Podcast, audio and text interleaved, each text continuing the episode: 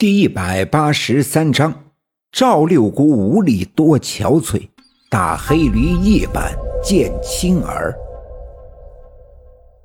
都说呀，这个蛇是冷血动物，蛇仙变的也是冷血无情。但我觉得常三太奶的脾气还是很温和的，而且每次遇上什么为难的事儿呀。我奶奶只要去西园子供奉的常三太奶的小庙那里烧上几炷香，叨念叨念，都会得到常三太奶的指点。我去了几次常三太奶的凤凰山五凤岭，见到的三太奶是一个如同我奶奶一般慈祥的老人，一丁点都没感觉到她的威严。可我跟我奶奶讲述了昨晚。在东山脚下的那个荒院子里发生的一切，问奶奶也陷入了沉思。当然，我知道她的不了解跟我一样，她也不知道那个被困在水缸底又被我救出的大蛇到底是不是常识的仙家。如果不是，为什么幻化成两丈长的大蛇？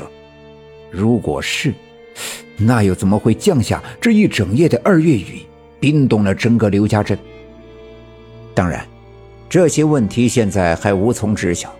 眼前最令我奶奶欣慰的是，我完好无损的醒来。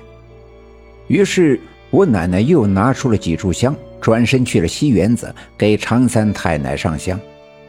往常，我奶奶给三太奶上香，也只是在初一十五以及逢年过节。而最近这阵子，发生的事情太多了，所以几乎每天，我奶奶都要去小庙那里。给三太奶烧香磕头，尽管我年纪小，但我能分明的感觉到奶奶的无助和恐慌。之前的那些年里，我奶奶在我们甚至整个刘家镇的人们心里，都是一个遇事冷静、处变不惊的神通广大的老人。几乎任何邪门的事情，在他的眼里都十分简单。什么样的邪祟也逃不过他的法眼。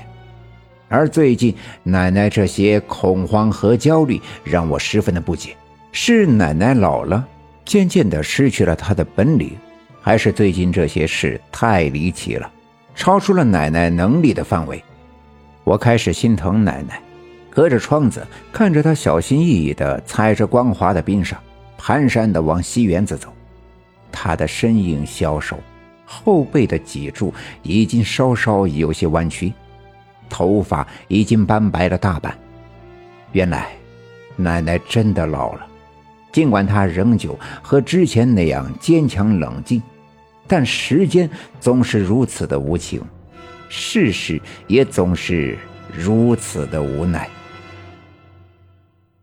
记得住在上对东街的我姥爷曾跟我说过这样的一句话：“巧者劳，智者忧，无能者无所求。”意思是说，我们掌握了一项技能，就会因为这项技能而辛劳；假如我们比别人智慧，就会因此而多思考、多费神。但那些没什么本事又没什么思想的，却无忧无虑，也不必费心劳神。而我奶奶便是这智者忧，她是常三太奶的出马仙，命里注定要耗尽心思来保护刘家镇一方平安。他这大半生为了这个注定的责任做了太多的取舍，而随着时间的推移，这样的取舍越来越难，越来越令我奶奶感到困惑和纠结。我奶奶也正在这样的困惑中慢慢变老，这便是命里注定的难以逃脱的沧桑。见我已经醒了过来，而且十分的精神，没什么大碍，这全家人呀。也都放了心。中午的时候，天空依然阴沉沉的，整个天空被一层灰突突的云彩遮挡，没有一丝风，干巴巴的冷，冻结了整个刘家镇的冰，没有一丁点要融化的意思，反而是越来越冷，冰冻的越来越坚硬。我爸爸跟我爷爷一起带着镐头来到院门外。院门外小路对面堆放着一些树枝和木柴，西园子那边的秸秆已经彻底潮湿，不能再用来烧火，只能寄希望于这堆木柴了。他们叮叮当当的，费了好大的劲儿，才将封在木堆上的厚厚的冰层砸开了一块缺口，用力的在里面拽出了几根树枝。再往下冻得更厉害，没法弄出来。看着刚才的这几根，好歹能凑合着用两顿。唉，也只好先这样。没准等个一天半天的，冰融化一些再说。我爸爸回到屋子里洗了洗手，重新披上了棉袄，打算去村部看看。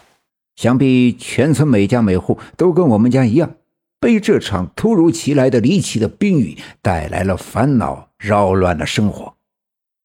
村里的小路也毫不例外的冻了一层冰，光滑的像一面镜子，甚至可以映衬出人的影子。